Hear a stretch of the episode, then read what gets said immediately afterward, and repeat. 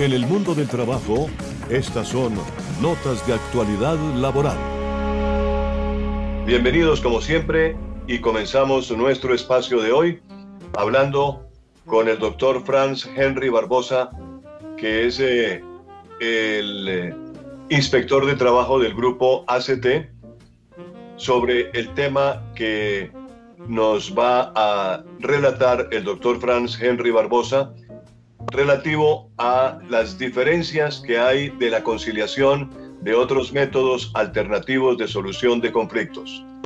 Las eh, diferencias y la identificación de, estas, eh, de estos métodos alternativos de solución de conflictos, vamos a hablar con él sobre ese tema. Doctor Franz, muy buenas eh, tardes, bienvenido. muy buenas tardes a Tito, así como a la mesa, e igualmente a quienes están llegando y van a tener la posibilidad de, participar junto con nosotros en el ejercicio del día de hoy. Efectivamente, nos vamos uh, a centrar en lo que significan los uh, mecanismos alternativos para la resolución de conflictos, tomando en consideración que existen eh, unos elementos de orden legal, normativos, así como doctrinales y jurisprudenciales que han venido desarrollando y dan cuenta de lo que significa y las bondades, así como las respuestas que se pueden encontrar a algunos eh, procesos e inclusive a algunas acciones que se han venido o se tengan que desarrollar cuando en el caso de la conciliación podemos generar unas respuestas mucho más rápidas, eficientes pero sobre todo que garanticen que las partes se encuentren en la mejor, digamos, como calidad de, igualdad y que tengan como resultado sus eh, necesidades también la mayor objetividad, pero sobre todo el que se convierta este acto administrativo en una respuesta que finalmente permita que ese derecho que fue objeto de conciliación o que esa obligación a la cual se le debió impartir el mecanismo de la conciliación, efectivamente va a tener ese tratamiento. Hablamos entonces que existen eh, desde el orden legal la ley 23 de 1991, que es la que inicialmente en relación a todo lo atinente a la conciliación, por una parte, así como la ley 640 de 2001, que es la que viene a reglamentar todo lo atinente a la conciliación y que desde la ley 446 de 1998, en particular en su artículo 64, eh, hablamos del mecanismo alternativo de resolución de conflictos y en donde ponemos a la conciliación como uno de los aspectos que nos permite brindar solamente la oportunidad a las partes, sino también a que un tercero efectivamente cuente con toda la capacidad para proponer lo que pueda significar el desarrollo de esa conciliación y en la medida de sus habilidades y capacidades, pues por supuesto llevar a feliz término y generar una igualdad en el manejo, pero sobre todo a partir de la correspondiente objetividad que requiere este mecanismo de la resolución alternativa de conflictos. En particular... Doctor Franz, perdóneme que le interrumpa. Doctor eh, Franz Henry Barbosa, eh, eh, estamos... es importante que tengamos en cuenta que como como estamos transmitiendo para la radio académica, eh, porque este, esta es una radio de una universidad. Me gustaría volver a repetir las leyes que forman parte de esta, de esta eh, importante eh, conciliación, de los métodos alternativos de solución de conflictos. Entonces, usted mencionó la ley 23, ¿fue? Empezamos entonces, Tito, por la ley 23 de 1991. Correcto. La ley, tercero. Luego mencionó la ley 640 del 2001. Luego, luego menciona, bueno, en su orden la ley 5498 y la ley 640 de 2001. Sí, que, dije, que dijo usted que era, que era reglamentaria, ¿no? Que era la que había reglamentado. Sí, señor. Eh, digamos que la ley 446 es la que hace referencia a todo el trámite de la conciliación y que lo identifica efectivamente y le da el, el carácter de mecanismo alternativo en materia de resolución de conflictos. Perfecto, muy bien, ley 400. Entonces son para que tengamos muy en cuenta y nuestros, eh, en nuestros oyentes, que en su mayoría son gente que le interesa saber exactamente eh, cómo conciliar. Vamos, eh, doctor Franz, a hablar de cuál es la diferencia de la conciliación en derecho laboral con otros tipos de conciliación, ¿no le parece? Porque la jurisdicción laboral es una y hay varias jurisdicciones y entonces las conciliaciones son diferentes. ¿De qué manera? ¿Qué, ¿Cuáles son las diferencias más notables que hay en la conciliación en derecho laboral, doctor Franz? Así, muy rápidamente. Bueno, digamos que eh, en, manera, eh, en materia de similitudes, cuando nosotros hablamos de la conciliación y que la podemos entrar a medir frente a otras eh, digamos, instituciones como la transacción, pues efectivamente que se van a relacionar una serie de eh, similitudes, así como también una serie de respuestas en cuanto a la naturaleza jurídica, así como en cuanto a los efectos. Me refiero en particular a las similitudes. En cuanto hace referencia al objetivo que se persigue, entonces hablamos que la transacción en materia civil como en materia laboral, siempre tener como fin dirimir una controversia, la cual puede ser en el marco del derecho estrictamente procesal o por fuera en el ejercicio extraprocesal de las diferentes necesidades que surjan en relación con las pretensiones y sobre todo los derechos que sean susceptibles de, de ser conciliados. En cuanto a las partes que intervienen, tanto en la transacción como en la conciliación, eh, se dice que eh, las dos cuentan o se disponen como un mecanismo de, autocomposición. En ese sentido, pues corresponde a las partes, pues por supuesto, llegar a la médula misma de cuál es el punto sobre el cual se requiere generar ese acuerdo conciliatorio sobre todo partiendo de que ese tercero, que hace parte del acuerdo de conciliación, que es el que lo va a dirigir y que es el que quien propone y quien orienta y quien está al frente del desarrollo de la conciliación, debe, por supuesto, mantener siempre una neutralidad para evitar efectivamente que no se nos vaya a generar ahí como una disputa. En cuanto a la naturaleza misma de la, tanto de la conciliación como de la transacción, se ha venido señalando que la transacción se ha venido desarrollando más a, nivel de el derecho civil como también en el derecho laboral frente a un acto jurídico eh,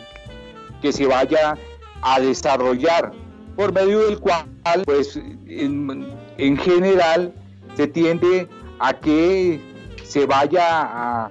extinguir una obligación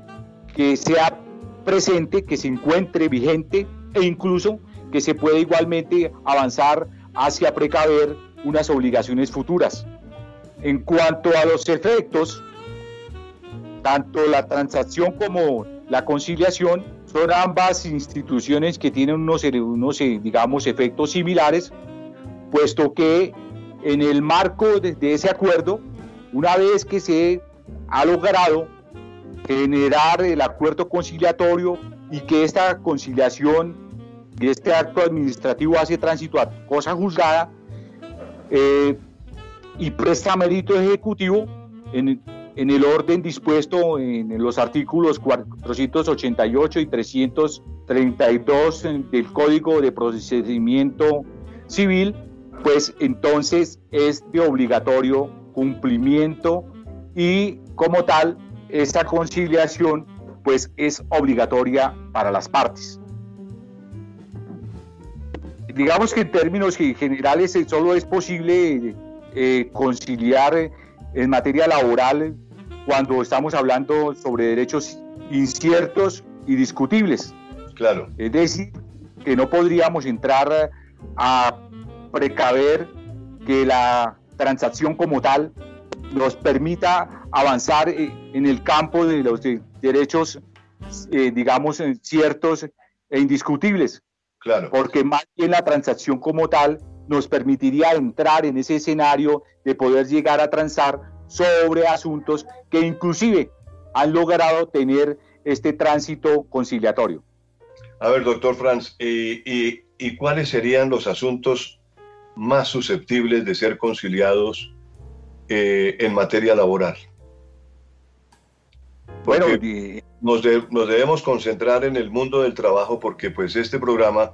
eh, va dirigido fundamentalmente a resaltar el mundo del trabajo. Eh, cuando hay asuntos, cuando hay asuntos importantes eh, y cuáles son los más susceptibles de ser conciliados en el mundo del trabajo? Pues en el mundo del trabajo hablamos que existen derechos eh, ciertos, derechos que, que, no admiten mayor conciliación, pero que también existen derechos inciertos y susceptibles de conciliación. Por ejemplo, eh, son susceptibles de conciliación todos aquellos temas relacionados con aspectos sobrevinientes a la misma estructura de la relación del contrato laboral. Por ejemplo, eh, si estamos hablando de unos, eh, unas obligaciones producto de unos acuerdos relacionados con una convención colectiva siempre y cuando esos derechos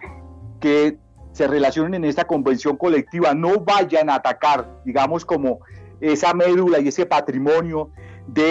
el trabajador, podríamos hablar de que podemos entrar a conciliar sobre algunos puntos en particular. Entonces, como que, por ejemplo, como que eh,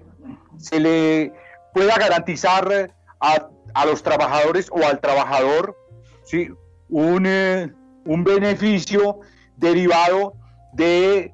la misma prestación de su actividad cuando el trabajador ha venido señalando la capacidad que se tiene, pero también los resultados propios que atienden y que dan como un resultado cada vez más afirmativo a la acción desarrollada. Entonces hay una mejor respuesta en relación a que se tenía que desarrollar determinada actividad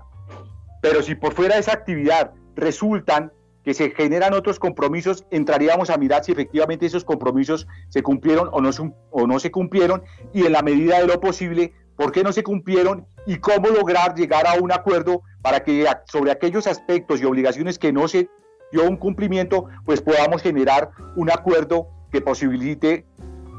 centrarnos en un punto intermedio y en esa medida garantizar también que esos puntos que ameritan un acuerdo entre las partes, pues también puedan ser susceptibles de esos acuerdos conciliatorios. En general, nosotros creemos que eh, todo es conciliable, todo es conciliable siempre y cuando no ataque los derechos de los trabajadores, los derechos adquiridos, los derechos que han sido, digamos, eh, sobrepuestos por parte el, contrato que se haya realizado y en esa medida todo aquello que no haya sido objeto de una relación específica en medio del contrato laboral es objeto de conciliación. Ahora, inclusive hay temas que son bastante fuertes y que podrían ser también eh, objeto de conciliación cuando hacemos referencia a aquellos aspectos derivados de la, ley 1010 y en particular en lo que corresponda con el acoso laboral. Ahí hay muchos aspectos que podríamos decir son objeto también de conciliación, pero que requieren de una muy buena orientación y sobre todo de la garantía de quien esté al frente para evitar que efectivamente esos eh, derechos a los cuales se esté haciendo referencia pues no vayan a ser, digamos, tenidos como una parte que a futuro o en, el marco de la misma conciliación pueda generar eh, algunos inconvenientes a quienes han tratado de darle trámite conciliatorio a algunos derechos que no eran justamente objeto de este ejercicio de la conciliación. Pues hay mucha, digamos, jurisprudencia y doctrina. El del acuerdo logrado, pues por supuesto siempre se tiene que dejar la correspondiente acta. Y en esa medida, pues la ley 446 en, su artículo 86, el cual fue modificado por el artículo 34 de la ley 23 de 91, establece que el acuerdo logrado necesariamente debe quedar una constancia en, eh, en el correspondiente, en la correspondiente acta de conciliación, la cual deberá, pues, por supuesto, contener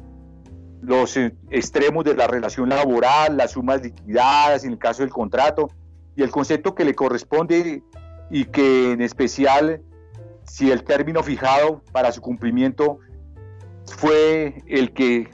efectivamente se, dio y en esa medida pues entrar a determinar si hubo algún tipo de conducta que hubiese digamos contravenido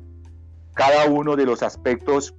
eh, necesariamente relacionados con la actividad contractual inicialmente identificada. De acuerdo. Doctor Franz, en la parte de la, de la casuística, muchas veces nos encontramos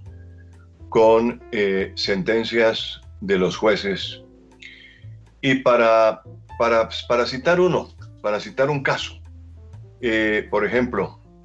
la sentencia de un juzgado que declaró que la app Mercadoni cuenta con un contrato con estos repartidores. Una sentencia del juzgado sexto laboral de pequeñas causas de Bogotá que declaró que entre la plataforma de domicilios Mercadoni y un picker hay un vínculo laboral, lo que abrió la puerta para que otras apps que prestan servicios similares puedan acoger a este tipo de trabajadores o incluso a repartidores como empleados por los que responden por su seguridad social. De acuerdo con el señor Javier Almanza, coordinador del área laboral del consultorio jurídico de la Facultad de Jurisprudencia de la Universidad del Rosario, esta sentencia es determinante en el uso de plataformas digitales, sector, sector que ha tenido un gran auge de crecimiento en los últimos años. La demanda que fue elaborada y acompañada por dicha área del consultorio jurídico de la universidad buscaba demostrar que las personas que eligen los productos para entregarlos a los domiciliarios sí tenían una relación laboral con la plataforma Mercadoni. Según el juez, sí existió un contrato de trabajo a término indefinido entre el demandante y Mercadoni, por lo que condenó a dicha empresa a pagar el auxilio de cesantías, los intereses sobre las mismas, la prima de servicios y las vacaciones compensadas adicionalmente. El juzgado ordenó realizar las cotizaciones de seguridad social en pensiones, para lo que le deberá hacer el cálculo. Para Almanza, la sentencia llega en un momento crucial para este sector que actualmente tiene una gran demanda de afiliación y vinculaciones para el uso de las plataformas digitales,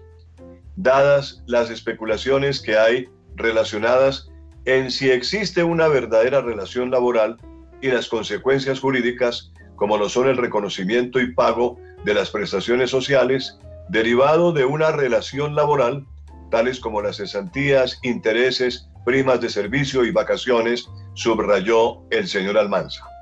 Ante el anuncio, Pablo Márquez, consultor de la Organización para la Cooperación y el Desarrollo Económicos, OCDE, manifestó su preocupación por dos razones.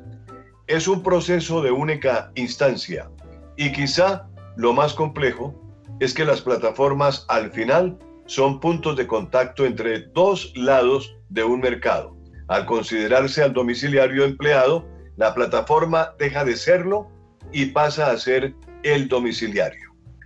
Para el señor Márquez, la economía colaborativa es una pieza del rompecabezas del mercado que no se ajusta al sistema. Por eso la legislación se quedó corta y el juez tuvo que decidir con lo que tenía en la legislación vigente. Por otro lado, cabe recordar que el Ministerio de Trabajo está trabajando en un proyecto de ley para regular estas plataformas. Dígame usted, doctor Franz, si usted tiene conocimiento acerca de eso. ¿Es verdad que el Ministerio está trabajando en ese proyecto para regular las plataformas? Eh, Tito, definitivamente al Ministerio siempre, bueno, en los últimos tiempos, en razón justamente a que se han venido implementando una serie de plataformas como la que tú señalas en materia de apps, el caso de Mercadoni, y en particular con estas providencias que se han venido eh, relacionando, que públicamente muestran que a pesar de lo que algunos eh, empleadores, y en particular relacionados con estas plataformas, pretenden desconfigurar la relación y el contrato laboral, se requiere, por supuesto, del ente regulador, en este caso del Ministerio del Trabajo, que entre a generar no solamente la línea que se corresponda en relación con los requerimientos, pero también con las diferentes eh, disposiciones que se han venido señalando y han emanado de los diferentes despachos judiciales. Claro. Por supuesto que desde el Ministerio del Trabajo se viene avanzando en la consolidación de unos eh, lineamientos que contribuyan a garantizar no solamente las capacidades por parte de, los empleadores, sino también los derechos a que tiene lugar cada uno de los trabajadores y en ese sentido, pues por supuesto, no permitir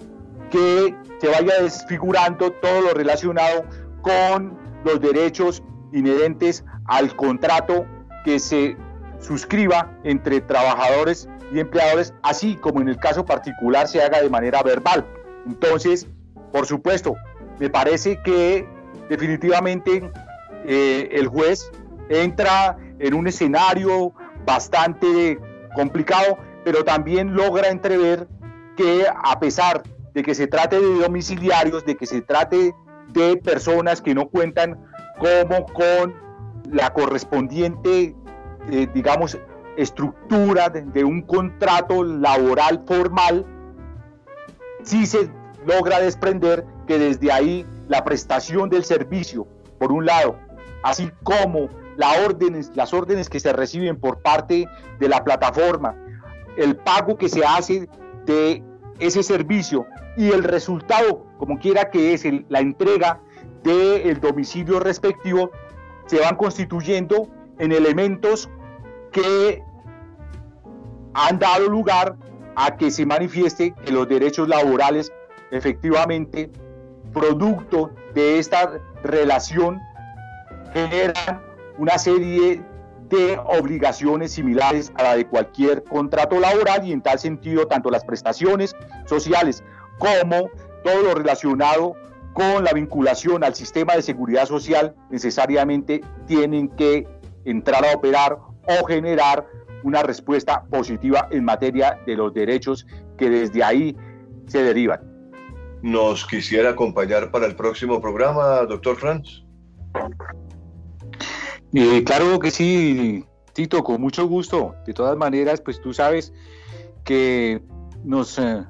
llama mucho la atención poder eh, generar no solamente como unos mejores aspectos en materia pedagógica que contribuyan, eh, como lo decía alguno de nuestros eh, compañeros, no solamente a, aclarar, a clarificar, sino también a generar compromiso por parte de quienes estamos comprometidos en la defensa no, solo, no solamente de los derechos laborales, sino también de los derechos humanos y de los derechos del medio ambiente a propósito de lo que señalaba eh, nuestro doctor Julián Cerna en relación con, digamos, esos aspectos que atañen tanto a la naturaleza, a la sociedad, en aras de avanzar hacia mejorar esos diferentes componentes de la crisis climática que actualmente vive, eh, digamos, el, el planeta y que en general, pues por supuesto, obedecen a que se tienen que realizar cada vez unas mejores formas en materia de relacionamiento laboral, pero sobre todo tomando en consideración, como lo decían también algunos de los, eh, algunos de los intervinientes, que la biolaborabilidad, por supuesto, tiene que ir más allá del solo componente de garantía de derechos que se desprenda en cabeza del empleador frente a su empleado, sino que también tiene que versar sobre esa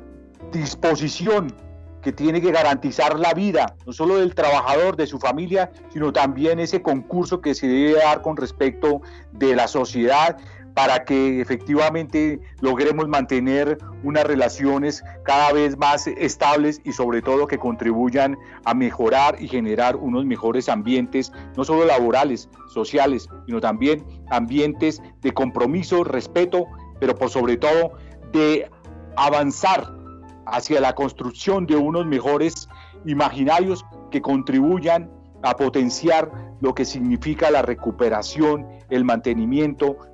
de todos aquellos componentes que hacen parte efectivamente no solamente de ese concepto amplio de la biolaborabilidad, sino también en lo que corresponda con la mejor actitud ante la crisis climática que actualmente pues atraviesa nuestro planeta.